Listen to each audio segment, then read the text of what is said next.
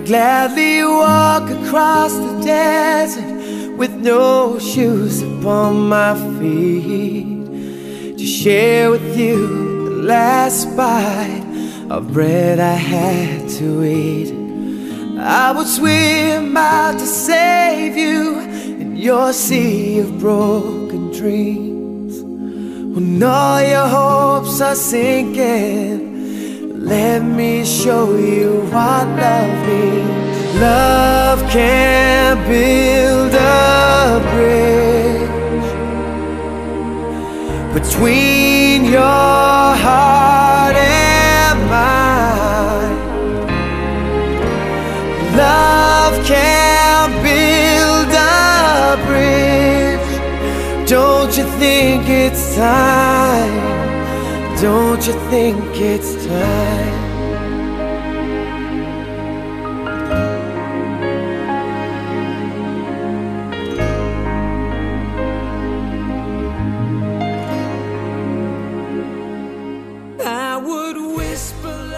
Bonjour mesdames et messieurs, euh, bienvenue sur notre podcast Overthinking.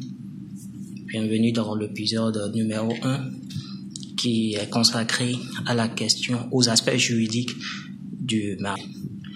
Euh, avant d'entrer dans le vif du sujet, j'aimerais d'abord euh, vous souhaiter une bonne et heureuse année.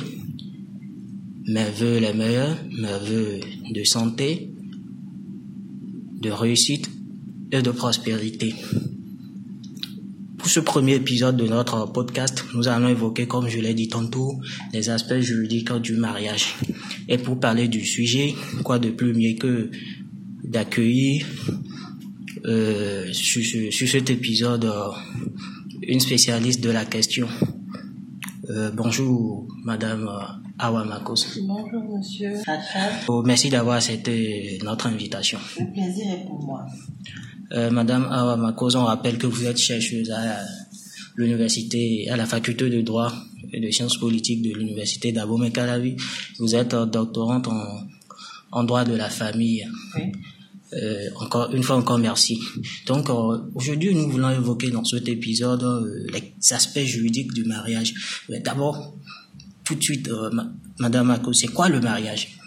Le mariage, on pourrait le définir de plusieurs façons. Et pour être plus précis, il faut le définir en fonction de la législation nationale.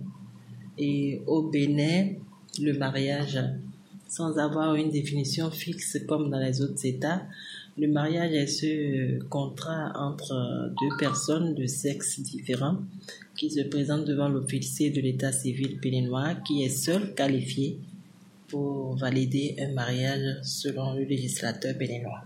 Donc euh, si je comprends bien, euh, c'est seulement euh, le mariage célébré euh, devant l'officier de l'état civil qui est valable. C'est bien cela.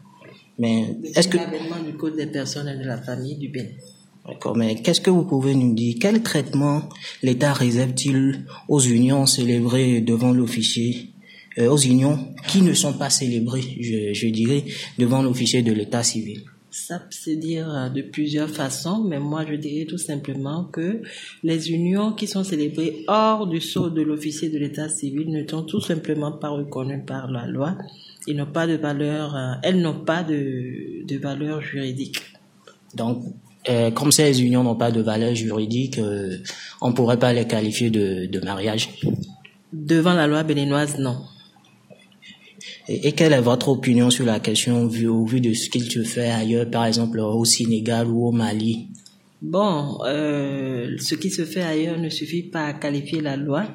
Il faut faire une étude du terrain pour voir quelles sont les formes de mariage qui sont pratiquées ou faire une rétrospective de la loi, voir ce qui se passait dans l'ancienne loi et se poser les questions qu'il faut. Pourquoi est-ce que le législateur a voulu que maintenant ce soit seulement l'officier de l'état civil qui puisse euh, euh, célébrer un mariage et lorsqu'on fait une, euh, on repart un peu sur le droit intérieur, on constate qu'il y avait une dualité. Les mariages célébrés par l'officier de l'état civil étaient certes officiels, mais les autres formes de mariage aussi revêtaient le même sceau officiel.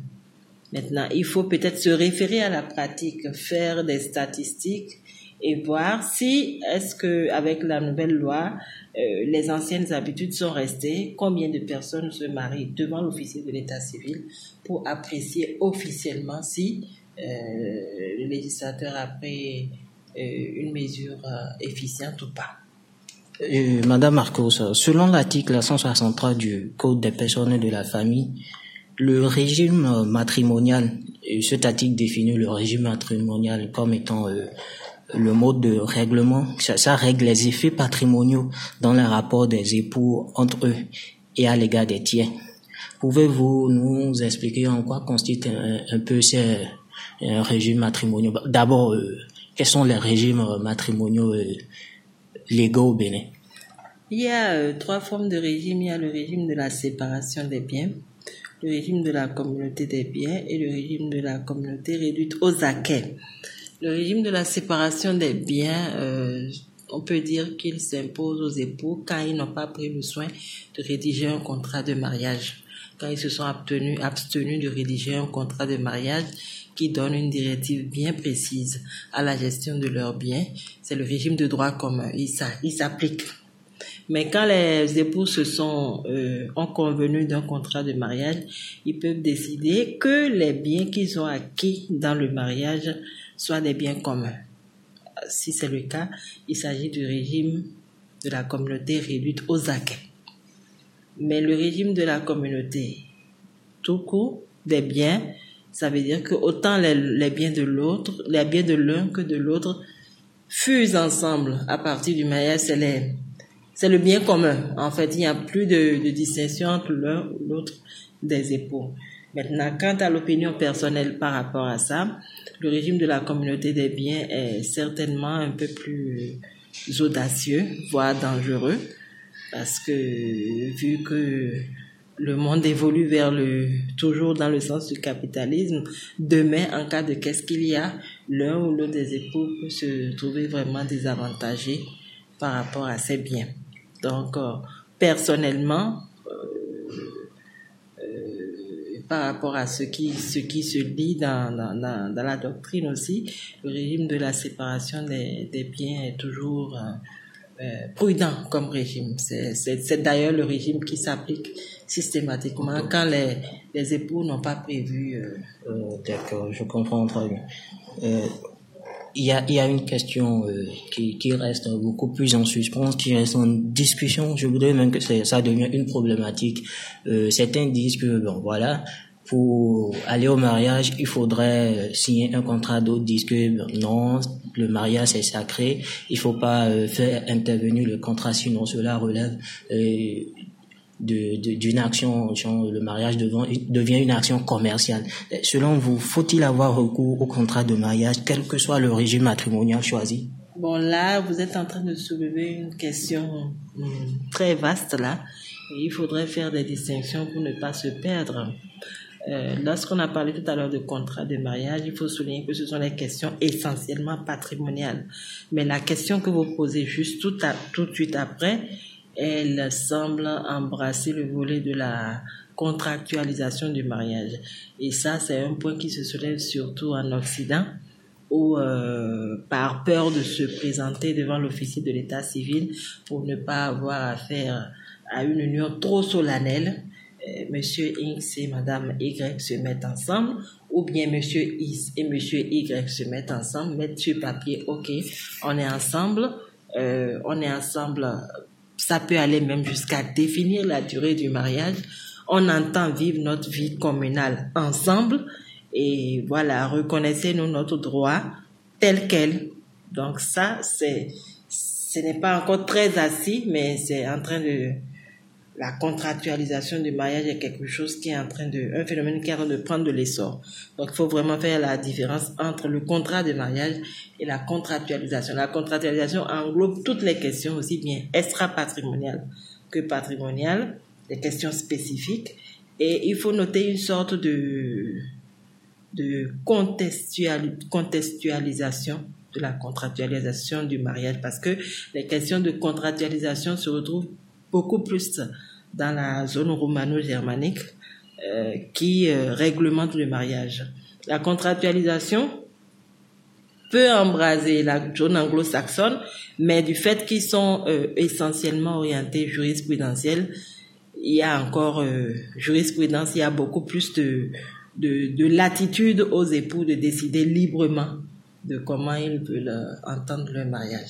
Quant à la zone africaine, vous savez, nous on a reçu un peu du droit de l'extérieur, on se cherche encore, ne s'affirme pas. Et si c'est le cas du Bénin et de la sous-région, de la sous-région, on est essentiellement civiliste. Donc, euh, la contractualisation n'est pas encore à l'ordre du jour. On se, on se, on essaye de se plier à ce que le, le législateur a défini. Donc, euh, c'est ce que je peux dire par rapport à ça. Donc, si je comprends bien, il faut pouvoir distinguer contrat de mariage et euh, contractualisation du mariage. Le contrat de mariage euh, règle les effets patrimoniaux des époux et la contractualisation, c'est comme euh, une manière pour les époux de définir la forme et les conditions de leur mariage. Oui, exactement. Mais permettez-moi d'ouvrir encore une toute petite parenthèse parce que ce, ce, ce point-là est tellement vaste. Je dois juste faire un clin d'œil au droit musulman pour dire que quand vous parlez de contrat de mariage, ça n'a rien à voir avec euh, les questions patrimoniales. Le, contrat de mariage, c'est ça touche, ça touche même le volet extra-patrimonial. C'est ce contrat-là par lequel une femme peut demander à son mari de d'être monogame et de ne pas prendre une seconde épouse.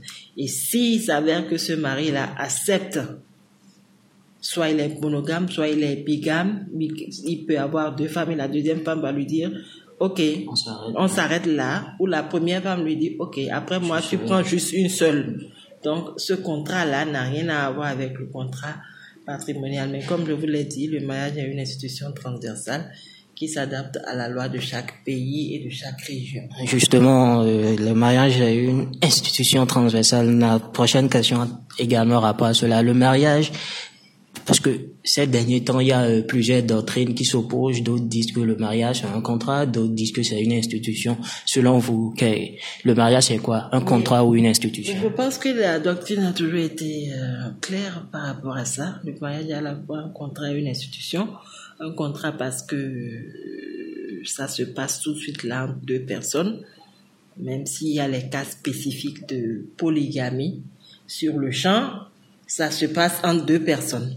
Donc sur ce sur ce pan-là, et même si ça se passait entre trois personnes, il s'agit d'un contrat. Mais ça devient institution parce que l'État a fait son implication. L'État réglemente. L'État dit c'est de telle façon que je reconnais ça. À partir de là, on parle d'institution. Auparavant, c'était, euh, quand on remonte un peu à l'histoire, avant qu'on ne parle d'institutionnalisation, c'était une affaire de, de, religion catholique plus précisément. Et euh, en France, c'était les prêtres, c'était la chose des prêtres.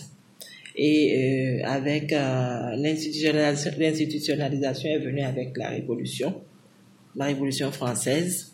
Et depuis là, l'État s'est impliqué dans la question du mariage pour la réglementer. Et dès lors, c'est devenu une question institutionnelle, mais qui demeure toujours contractuelle entre les, parties. Donc c'est à la fois un contrat et une institution. nous savons qu'au Bénin, euh, avant d'aller euh, au mariage, il y a certaines, certaines pratiques folkloriques qu'il faut respecter, à savoir la connaissance des parents, euh, la connaissance de la famille, et puis après ça peut déboucher sur le, euh, comment on a le paiement de la dot. Et selon quelle valeur juridique revêt la dot? La dot a, selon le législateur béninois, une valeur purement symbolique. Mais au-delà du symbole, on peut déjà féliciter le législateur béninois qui a pensé à insérer la dot entre les mailles des dispositions du Code des personnes de la famille. Et lorsqu'on rentre dans une... Euh, lorsqu'on veut euh, percevoir ça de manière analytique, on comprend que derrière ce symbole-là, il y a plein de précautions que le législateur a voulu prendre parce que on sait très bien que dans nos pratiques, dans l'empirisme, on ne va pas, le jeune homme ne se lève pas pour aller prendre la main à la jeune fille et dire voilà, je suis marié. Il y a toute une procédure derrière, ses parents vont voir les parents de la jeune fille, des discussions se font et c'est à l'issue de ces discussions-là que peut-être on fait sur le prix de la dot. C'est en fait le mariage des familles, ça a toujours existé ça existe et ça va exister pour longtemps. Alors, à un moment donné, il y a une forme de, de, phénomène qui a eu lieu où euh, le prix de mariage est devenu, de la dot est devenu exagéré. Et pour réglementer ça, le législateur a dû prendre la précaution de mettre le caractère symbolique. Le caractère symbolique pour montrer que, bon, il faut pas que le, le, le mari aille s'appauvrir pour pouvoir euh, prendre sa femme, mais symbolique parce que oui, ça existe et il faut vraiment lui lui accorder une certaine reconnaissance euh, au niveau de la législation. Donc derrière ce symbolisme là, il y a plein de réflexions qui peuvent se mener.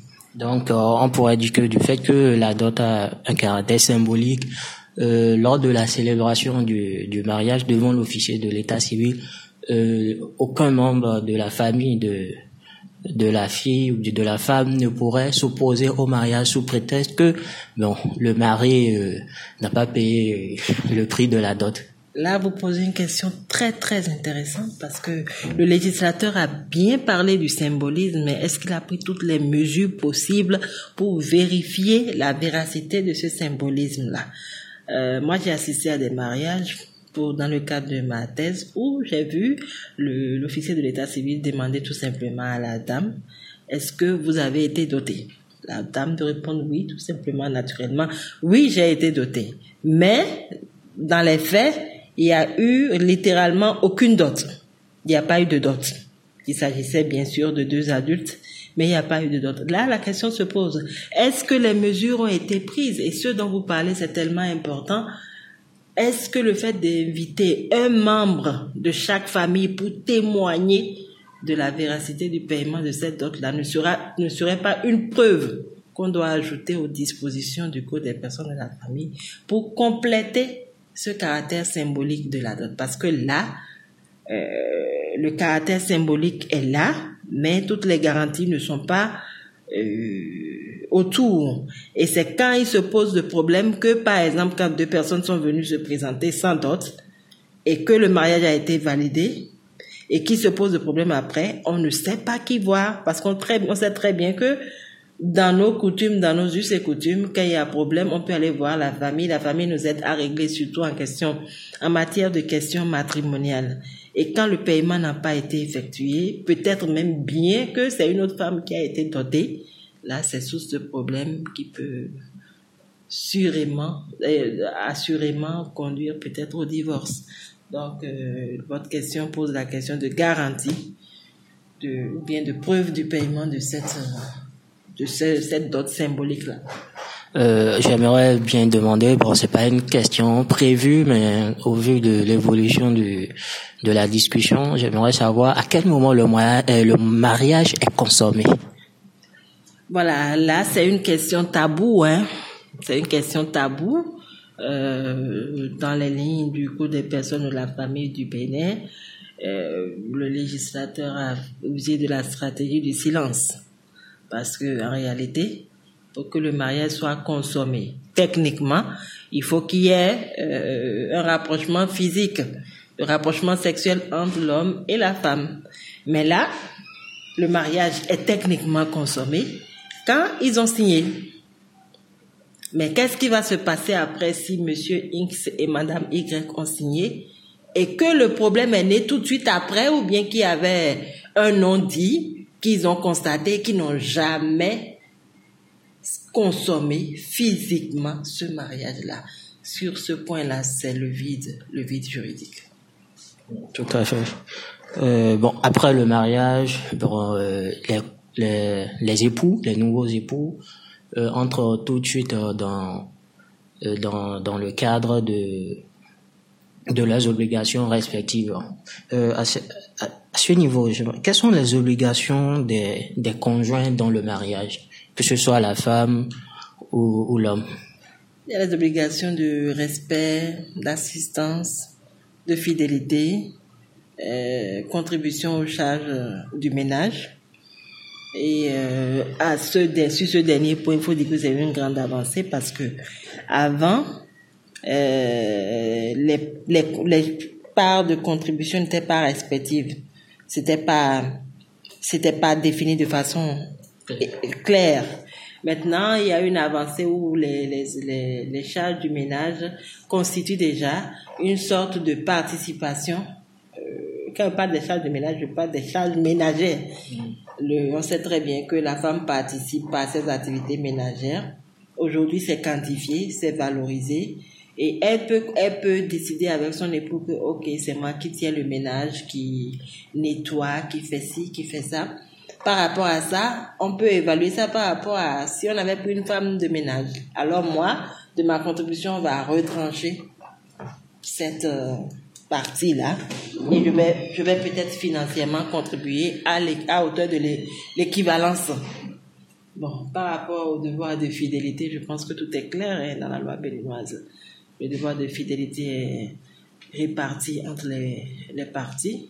Le mari doit être fidèle, la femme aussi doit être euh, fidèle. Le problème se poserait dans une autre loi, par exemple, la loi sénégalaise où euh, la polygénie est littéralement admise. Et dans ce cas-là, le mari est censé être fidèle en cas de polygénie s'il n'entretient des rapports que avec les femmes qu'il a épousées devant la loi, devant la loi. Quand je dis devant la loi, il s'agit des mariages euh, célébrés devant l'officier d'état civil ou devant l'imam. L'essentiel, c'est d'avoir déclaré le mariage ou célébré le mariage devant l'officier de l'état civil. Là, le devoir de fidélité, ça pose un, petit problème de compréhension. La femme est dans la logique totale de la fidélité, telle que ça se passe au Bénin et le monsieur est dans une forme particulière de, de, de fidélité. Maintenant, euh, voilà, les autres devoirs s'entendent comme cela se dit, assistance, respect mutuel, et voilà. Donc, euh, si l'un des, époux brise, euh, je dirais, cette obligation sacrée, c'est-à-dire ne respecte pas cette obligation de fidélité, quelles, sont les conséquences qui peuvent en découler? Ah, les conséquences peuvent aller jusqu'au niveau pénal. Ça peut aller jusqu'au niveau pénal. Là, il faut se référer au code pénal pour, euh, pour savoir exactement, selon les États, quelles sont les, les, les conséquences. Donc, euh, le non-respect de l'obligation de euh, fidélité, on peut quitter le cadre familial pour aller directement au pénal. Absolument. C'est intéressant ça va. Bon, maintenant une question euh, très simple, je, pense. À qui incombe la gestion du patrimoine entre les époux?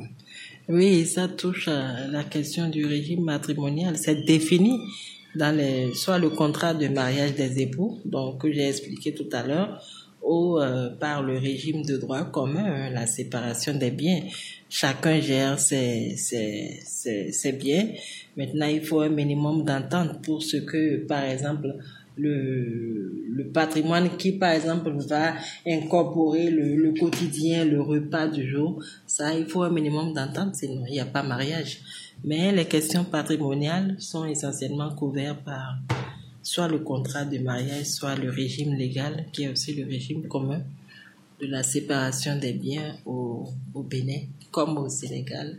Il faut dire que c'est les nouvelles, les nouveaux, les codes, pas les nouveaux codes, il existait déjà des codes, mais les essais de codification de notre propre État qui ont amené cette avancée-là. Avant, c'était carrément le régime de la communauté des, des biens qui était le régime légal, mais vu nos spécificités, vu que dans le droit traditionnel, c'était le régime de la séparation qui était euh, pratiqué, les efforts de codification ont, essayé de ramener ce régime-là euh, dans le sens du régime légal. Donc c'est une avancée par rapport à, au régime antérieur, aussi bien au Bénin que dans la sous-région.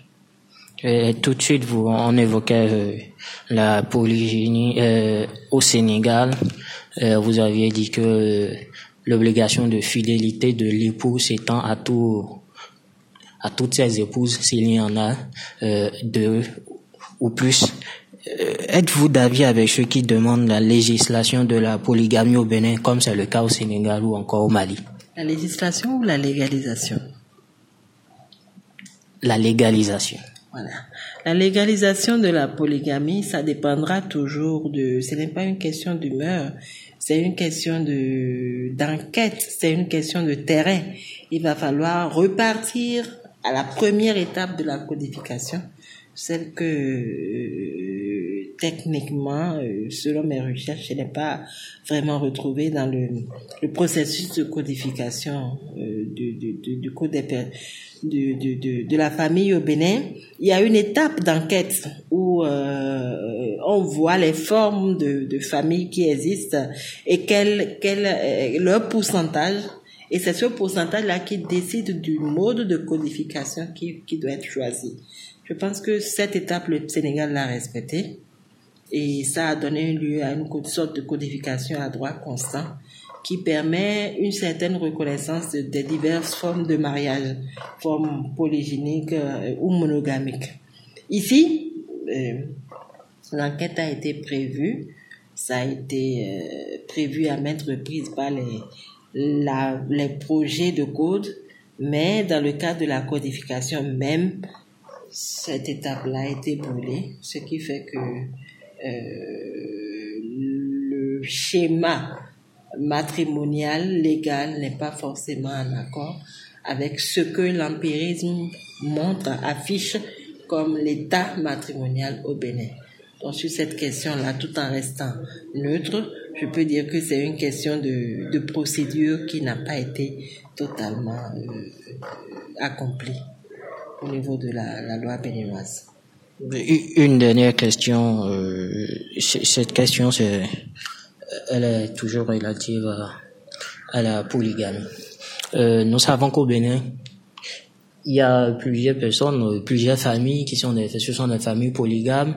Il y a aussi des familles, je dirais, des familles dans lesquelles les conjoints ne sont pas légalement mariés, mais s'accordent le droit de, de dire qu'ils sont mariés.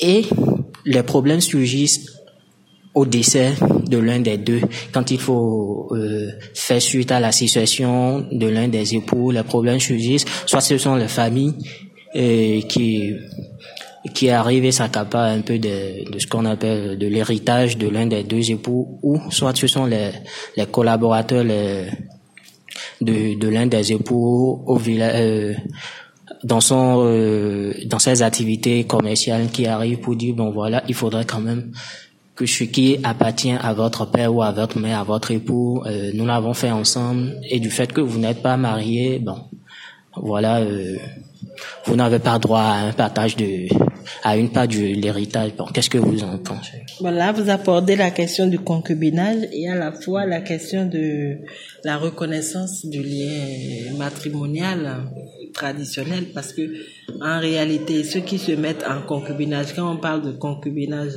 dans nos réalités africaines, euh, ce n'est pas un concubinage comme vous allez le voir dans les pays occidentaux où euh, le couple décide de se mettre ensemble sans aller voir les parents. Ici, vous pouvez assister à des formes de concubinage beaucoup plus formelles du point de vue traditionnel où l'homme et la femme, euh, il y a même eu d'autres, il y a même eu d'autres, mais tant que la dot n'a pas été portée devant l'officier de l'état civil, ça reste un concubinage devant la loi. Au décès ou à la fin du mariage, il y a problème. Parce que la femme ou l'homme s'est toujours senti dans la lignée du mariage, mais le problème va se poser par rapport à la loi parce que s'il porte son droit devant la loi, réclame peut-être, veut rentrer dans la succession de son conjoint, là il y a un problème tout simplement parce que ce lien n'a pas été officialisé. Maintenant, c'est la famille qui en bénéficie parce que la famille vient se présenter en temps et conserve en temps, conserve ces liens familiaux qui, euh, dans des cas donnés, octroie des droits successoraux. Mais le conjoint qui n'est pas reconnu officiellement, qui n'a pas porté son droit officiellement au moment opportun, à la fin du mariage, il se retrouve sans aucune garantie et où qu'il passe, la famille aura raison puisque la famille, elle, elle est dans les liens parentaux qui peuvent déboucher sur des droits successoraux, mais le conjoint, le, concubin n'a pas de droits successoraux. Euh, merci Madame Marcos, merci d'avoir accepté de répondre à mes questions. Merci Monsieur Rachat. Alors, mesdames et messieurs, nous sommes à la fin du premier épisode de notre podcast. Merci euh, d'avoir écouté cet épisode. Vous pouvez nous suivre sur nos différents comptes sur les réseaux sociaux, ECIT sur Facebook et pareil sur Twitter. On vous le rappelle, Overthinking, c'est le podcast du blog ECIT. Donc vous pouvez vous rendre sur notre blog www.ecit.com. Merci pour votre écoute et on se retrouve la prochaine fois pour un nouvel épisode. Love can build a bridge. Don't you think it's time? Don't you think it's time?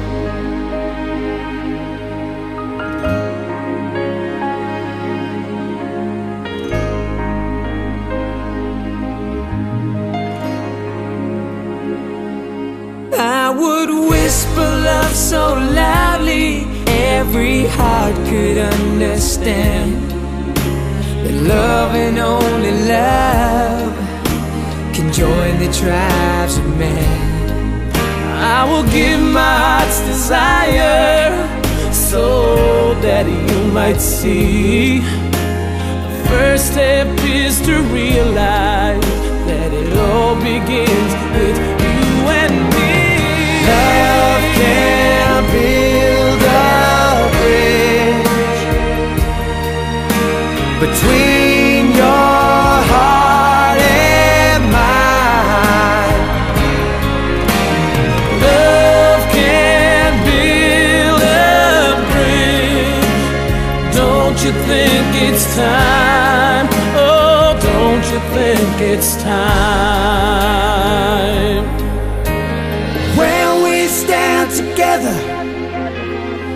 our finest hour. We can do anything, anything, anything. anything.